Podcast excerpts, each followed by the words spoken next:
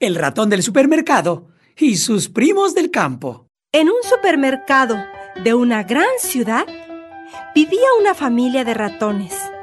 Habían construido su madriguera detrás de unos estantes. Cuando la tienda cerraba sus puertas y el reloj daba las 10 de la noche, el ratón padre asomaba la nariz, husmeando sigilosamente. Hacía un recorrido de rutina para asegurarse que no había peligro, mientras los demás ratones se bañaban con saliva. Se acicalaban los pelos, rechinaban sus dientes para afilarlos y relamían sus bigotes esperando la señal. Al escuchar el silbido, los ratones salían disparados, cada uno por su lado. El ratón padre corría al departamento de salchichonería. Los embutidos eran su fascinación. Mordisqueaba un chorizo, un pedazo de salami, tocinetas, una rebanadita de jamón. El ahumado era su favorito. La mamá ratona iba directo a los quesos. El olor de los más rancios y añejos la volvían loca. Los suaves y cremosos eran su paraíso. Los ratones hijos, en cambio, siempre asaltaban la dulcería. Daban una lamida a los caramelos. Desmenuzaban los mazapanes. Saltaban de pastelillo en pastelillo resbalando por los betunes. Y al final siempre le hincaban el diente a los chocolatines. Cuando terminaban de comer, los ratones padres salían del supermercado y se iban a visitar a sus compadres, que vivían en la panadería de enfrente. Los ratones hijos se quedaban jugando toda la noche en el departamento de muebles. Hacían carreritas de colchones, que consistían en hacerle agujeros a un colchón y a ver quién salía primero por el otro lado. Al más pequeño le gustaba jugar a la televisión se metía en una y se entretenía mordiendo los alambres rojos, amarillos o azules. Padre ratón le dijo a su señora ratona. Ah, querida, creo que ha llegado el momento de que nuestro hijo mayor conozca el mundo. Es todavía tan pequeño. ¿Qué hará mi pobre ratoncillo allá afuera? Ay, ratona mía, ratona mía, ya es tiempo de que aprecie las comodidades que aquí tiene. Bueno, está bien. Pero solo estaré tranquila si se va una temporada con mis parientes, los del campo. Está bien. El mayor de los hijos nunca había salido de su hogar, pero tenía mucha curiosidad por saber cómo era el mundo allá afuera. Así que aceptó gustoso. Esa noche su padre le habló.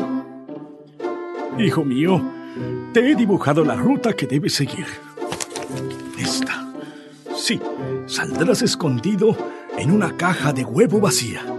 El camión te llevará a este punto. Trasbordas a un cargamento de ollas y luego a una camioneta con costales de harina. Ay, sí, papá, sí, así lo haré. Claro que sí. A la mañana siguiente, el ratoncito se despidió de su familia. Siguiendo las indicaciones de su padre, viajó todo el día. Entrada la noche, llegó al rancho todo estaba muy oscuro.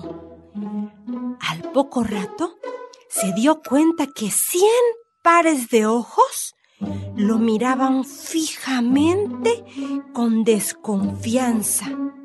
Algunas narices lo olfatearon. ¿Y este quién es? ¿Y tú? ¿Y tú? ¿Quién eres? ¿Qué haces aquí? ¿Eh? Eh, ¿Yo? Ah, soy el ratón del supermercado. Hijo de don ratón Rataplan y doña ratona Bigotes.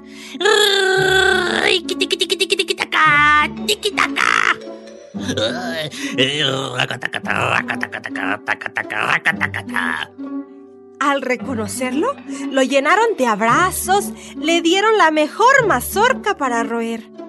Esa noche, el ratón platicó a su familia sobre lo divertido que era vivir en el supermercado. Los ratones pelaban los ojos, sorprendidos con las historias. A la noche siguiente, sus primos le mostraron la troje donde vivían. Era un cuarto oscuro, oscuro, muy distinto de su hogar. Los ratones comían maíz a las 8 de la noche, maíz a la una de la mañana y maíz a las seis de la mañana. Pasaron las noches y el ratoncito se aburría rascándose la panza acostado en el pajar. De tanto comer maíz, un día soñó que mazorcas gigantes lo perseguían. Ay, de veras, de veras no hay nada más que hacer por aquí. Pues, pues, nuestra única diversión es esconderte de la lechuza, sí, la que vive allí en el árbol, en el árbol de al lado, esa lechuza. Sí, solo que es un poco peligroso. Eh, ya se comió a todos los abuelos de los ratones. Pero ahora, ahora que lo dices, ya lo platicamos y decidimos ver con nuestros propios ojos ese lugar tan maravilloso del que hablas. Tanta curiosidad tenían que los ciento y un ratones salieron a la mañana siguiente en el primer cargamento de maíz. Pero al llegar al supermercado, se quedaron tan admirados que no esperaron ni un solo minuto. Se lanzaron a darse un buen festín. Estaban por todos lados, salían de las lechugas, roían los quesos, probaban las galletas, los salchichones. Las señoras, como es bien sabido, le temen a los ratones. Así que corrían despavoridas buscando la salida. Se trepaban a las mesas y otra más se quedó colgada de una lámpara. Hmm. ¿Qué pasa aquí? ¿Qué es lo que pasa aquí? Era el dueño, que al darse cuenta que todo era un desastre, ordenó que se desalojara el lugar. ¡No! ¡Mi negocio! ¡Destruido por ratones! ¡Por ratones! ¡Pronto! ¡Fumiguen este lugar con gas venenoso y que no quede ni un solo ratón vivo! ¡Uh! ¡Ratones por todos lados! Poniéndose morado del coraje, el ratón padre, al escuchar el alboroto, salió a espiar sorprendido por todo, le dijo a su mujer, mm, Según mi experiencia en estos asuntos, cuando el dueño se pone morado, ha llegado la hora de irse a otro lugar. Querida, empaca. Hagamos las maletas. Todos los ratones, junto con la familia del supermercado, regresaron al rancho en el primer camión de cajas de huevo vacías. Ahí vivieron muchos años, escapando de la lechuza, comiendo maíz tres veces por la noche. Ay, y recordando sus días de gloria en aquel supermercado.